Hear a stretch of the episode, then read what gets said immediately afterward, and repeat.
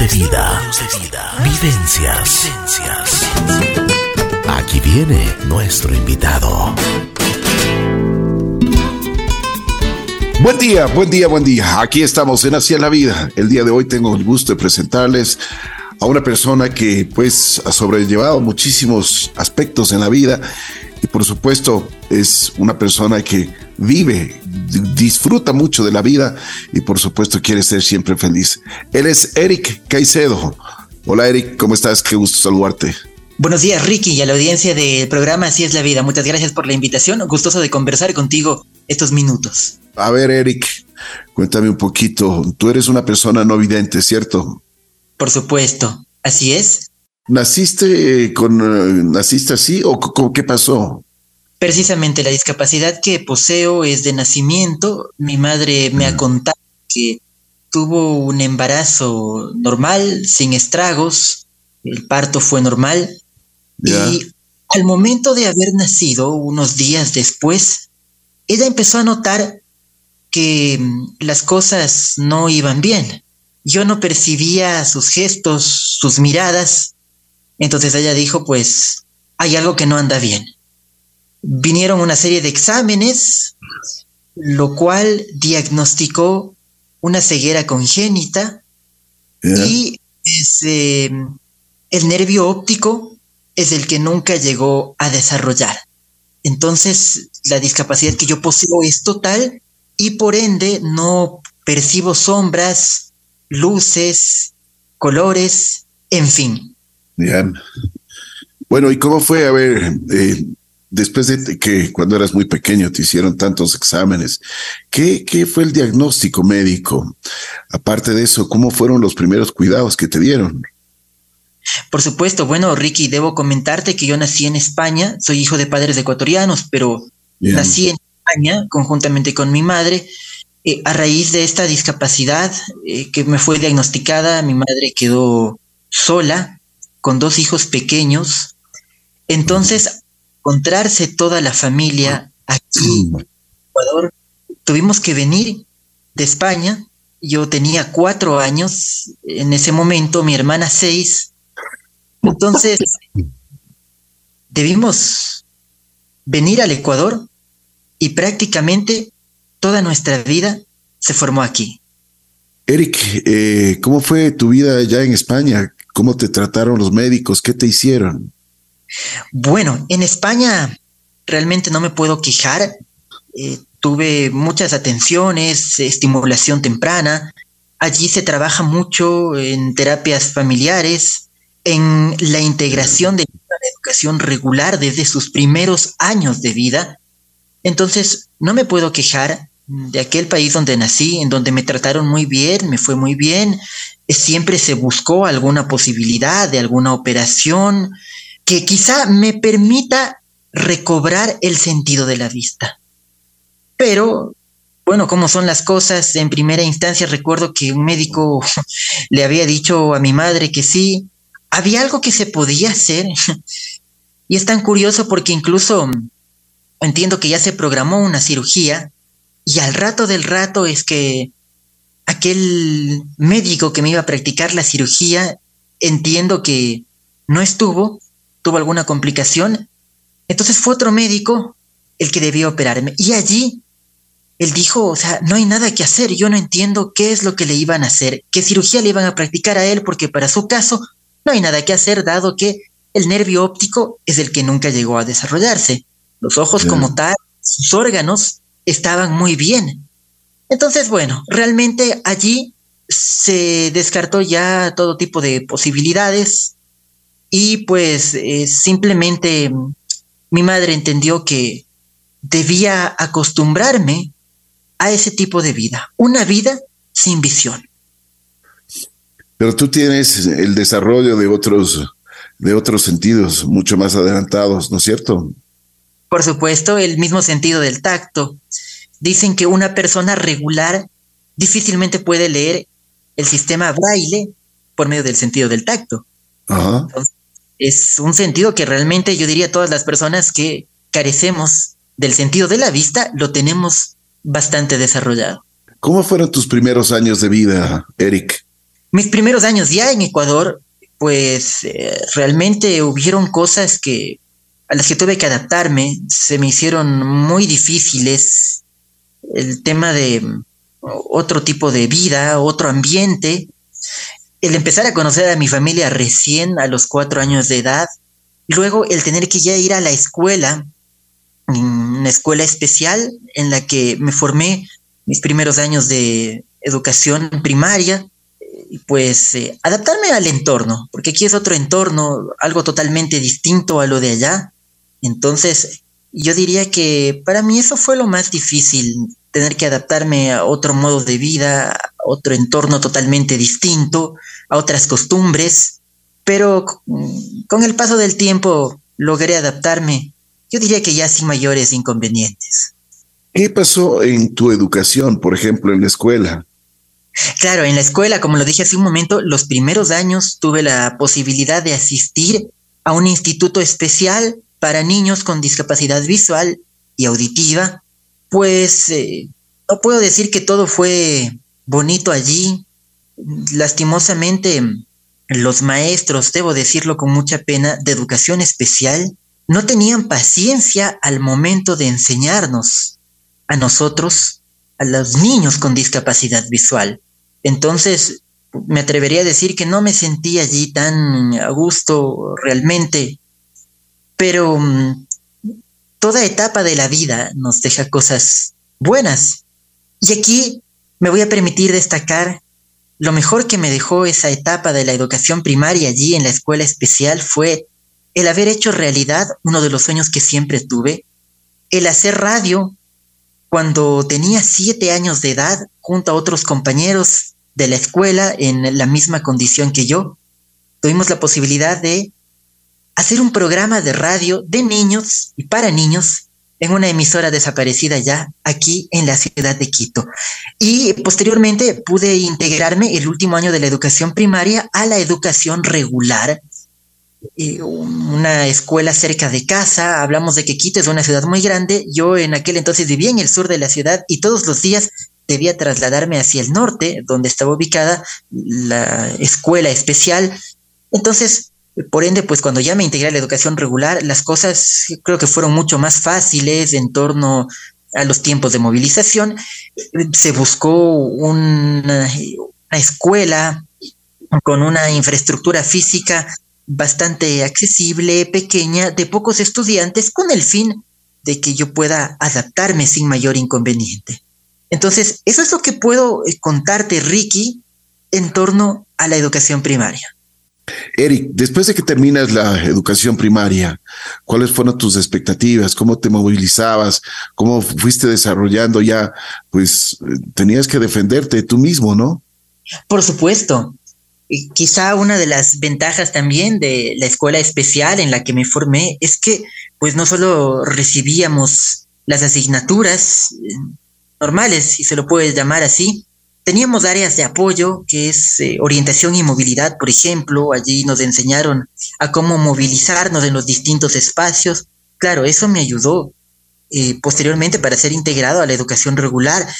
En el colegio no tuve una buena experiencia mm, en una institución educativa, la cual en un principio me abrió las puertas, aceptaron abrirme las puertas y puede estudiar allí, pero con el paso del tiempo se suscitaron inconvenientes, los maestros no tuvieron toda la apertura para mm, apoyarme, eh, ya sea a la hora de rendir pruebas, de exámenes, de revisarme tareas, en fin, eh, no hubo esa facilidad para realizar un trabajo de sensibilización con mis compañeros y los maestros frente a mi caso. Entonces, eh, tuve que a inicios del segundo trimestre, mm, cuando cursaba el décimo año de educación básica, salirme de aquella institución. Muchos inconvenientes hubieron, pero gracias a Dios y a la vida di con otro colegio igual regular, el cual me abrió las puertas y en el que sí pude culminar mi educación secundaria hubieron todas las facilidades por parte de mis maestros para poder trabajar en conjunto eh, para también el poder eh, trabajar en adaptaciones curriculares. Entendamos que eh, hay asignaturas, sobre todo aquellas asignaturas prácticas en las que, pues conforme mm, avanza el programa académico, a la persona con discapacidad se le dificulta la enseñanza de ciertas cosas por lo extensas que son. Entonces hubo la facilidad también para estas adaptaciones curriculares, de manera que, pues, quizá yo no iba al mismo ritmo que el resto de mis compañeros en asignaturas como matemática, por ejemplo, pero sí encontramos la manera para ir trabajando. Eso es lo que te puedo contar, Ricky, en torno a la secundaria. Eric, una cosa, por ejemplo, cuando, y, ¿cómo, ¿cómo tú te desarrollabas en las clases? Tú tenías, con, eh, me imagino que el sistema era braille, ¿no? Bueno, en primera A veces que lo explicas un poquito más. Claro, a detalle. Eh, era el braille, en primera instancia, mi madre tenía que transcribirme las tareas para que el maestro lo pueda revisar, porque entendamos que muy pocos son los maestros que conocen de este sistema de lectoescritura, maestros de educación regular. Pero conforme pasó el tiempo encontró otra manera, ya la tecnología fue avanzando también. Tú sabes que antes el acceso a Internet era demasiado limitado, creo que muy pocos tenían Internet en casa, peor aún un computador. Pero luego, pues eh, ya creo que las, la tecnología fue avanzando, las facilidades también. Entonces ya luego vino el, uso del Internet en casa, el correo electrónico. Entonces, esto hacía que en muchas asignaturas yo pueda enviar mis tareas, por ejemplo, a través del correo electrónico, de que también los textos de trabajo yo los pueda recibir en formato digital, en formato de Word, de manera que el computador y los programas lectores de pantalla que tenemos eh, puedan describirme los textos eh, en tinta con los que trabajaban mis compañeros. Para las pruebas, exámenes, casi siempre lo realizaba de forma oral. Entonces, digamos que la tecnología me fue abriendo muchas puertas y facilitando muchas cosas. Una cosa, Eric, ¿y en los deportes qué practicabas? Bueno, en los deportes tuve la facilidad de que ya en el colegio donde me gradué, teníamos un gimnasio entonces, a la hora de realizar la asignatura de educación física, yo trabajaba con eh, una de mis compañeras, deportista ella, en el gimnasio, en las distintas máquinas para hacer ejercicio. No he practicado un deporte específicamente, me ha gustado mucho la natación, la practiqué también en la primaria, tomé un curso de natación con mis compañeros, pero bueno, para el área de educación física es así como trabajaba. Entonces, como digo, pues me brindó el colegio muchas facilidades de manera que eh, pueda mm, trabajar. Bueno, antes de aquello, mm, también tuve la posibilidad de, en el área de educación física, hubo que trabajar en la parte teórica. Bueno, esto no solo yo, sino la mayoría de mis compañeros también eh, trabajamos en ese aspecto. Entonces, bueno, no tuve mayores inconvenientes tampoco en esta actividad. En lo deportivo, como digo, no he tenido una inclinación. Sí me gusta hasta ahora hacer eh, gimnasia, esta máquina de hacer ejercicios que a Dios gracias la tenemos en casa. Me gusta el levantamiento de pesas también, practicar en mis momentos libres. Y eso tiende a desestresarme. Yo les recomiendo a los amigos y amigas que nos escuchan, hagan deporte, Quizá no se necesita salir de casa si tenemos las facilidades, las herramientas. Eso nos va a permitir llevar una vida eh, saludable. Eric, ¿dónde quedó esa afición que tú tenías para hacer producción, producción de radio? Pues es una afición que a Dios gracias a la vida y a la tecnología todavía mm, la sigo realizando actualmente. Como tú le has dicho, Ricky, es una afición hoy por hoy hago radio desde casa, produzco programas de radio que son semanales de una hora, pues eh, yo cursé mis estudios superiores en radiodifusión, lo que siempre soñé después de la secundaria. Me gradué, tuve la oportunidad de trabajar en un medio de comunicación radial por muchos años. hace un poco más de un año perdí mi empleo, pero bueno, agradezco a Dios porque no me ha llevado tan mal esta situación, el hecho de estar sin trabajo ya por más de un año. He podido sobresalir y a Dios gracias sigo haciendo radio. Como lo dije hace un momento, a la tecnología, quizá lo bueno que nos dejó la pandemia fue el descubrir las maneras para hacer radio desde casa. Entonces, eh, la radio sigue siendo una afición que gracias a Dios la sigo llevando a cabo. Y dime una cosa, ¿en qué, en qué formato, en qué género tú te has especializado? ¿En deportes, en música, en investigación? ¿Qué es lo que te gusta? Lo que me gusta hacer es radio revistas. Eh, como lo dije hace un momento, hice radio para niños eh, cuando era niño, hasta hace poco también, por muchos años, eh, conduje un programa de radio para niños. Hoy llevo a cabo una radio revista de tipo motivacional. Considero que todos necesitamos de una motivación en la vida para, para vivir. Necesitamos de una motivación, ya que todos, creo yo que muchas veces nos hemos desmotivado en la vida por tantas situaciones que nos han sucedido.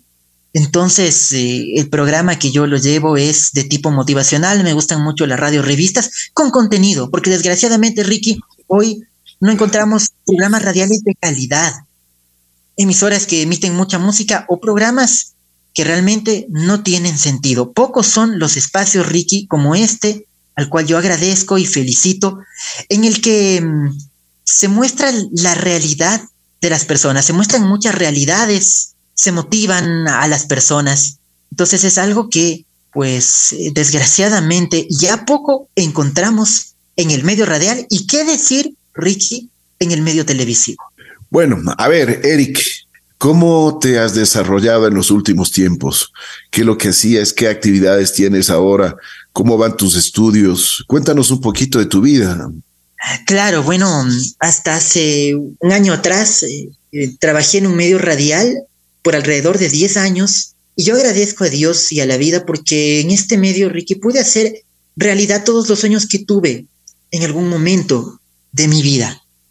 Estar al frente de un espacio radial, no solo eso, apoyar también en temas administrativos, informativos. Por un tiempo eh, llevé las agendas informativas de entrevistas. Bueno, hoy en día lo que hago es eh, producir mi programa de radio semanal en una estación radial de la ciudad de Quito.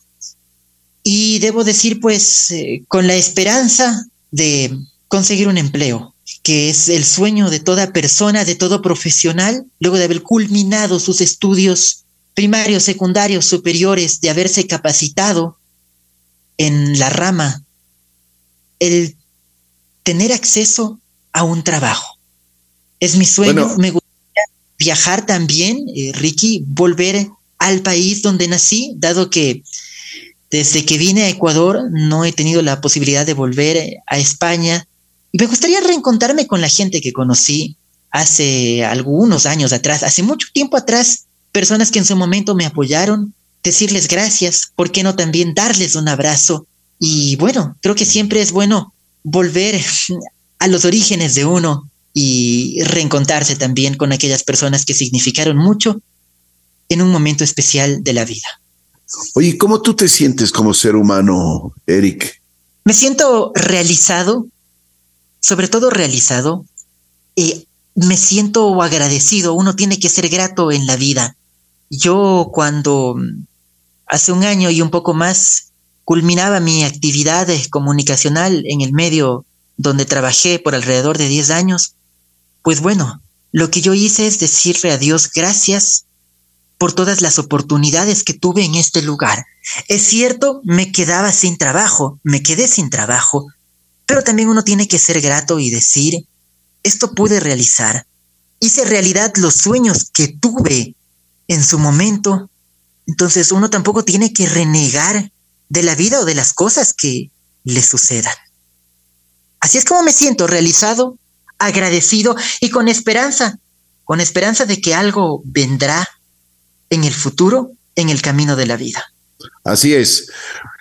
Te quiero agradecer muchísimo, mi querido Eric, por habernos contado un poquito de tu vida, un poquito de tu historia. eh, me, realmente esto nos motiva muchísimo porque nosotros que tenemos, gracias a Dios, tenemos todos los sentidos, muchas veces nos quejamos y nos quejamos de tonterías. Pues Eric, te mando un abrazo muy especial y como siempre estaremos conversando, nos tienes aquí a la orden. Muchas gracias, Ricky, a Radio La Bruja por este espacio, por esta oportunidad y gracias a la audiencia que yo entiendo ha estado muy al pendiente de esta conversación. Hasta otro momento. Chévere, gracias, Eric. Avanzamos el día de hoy en Así es la vida.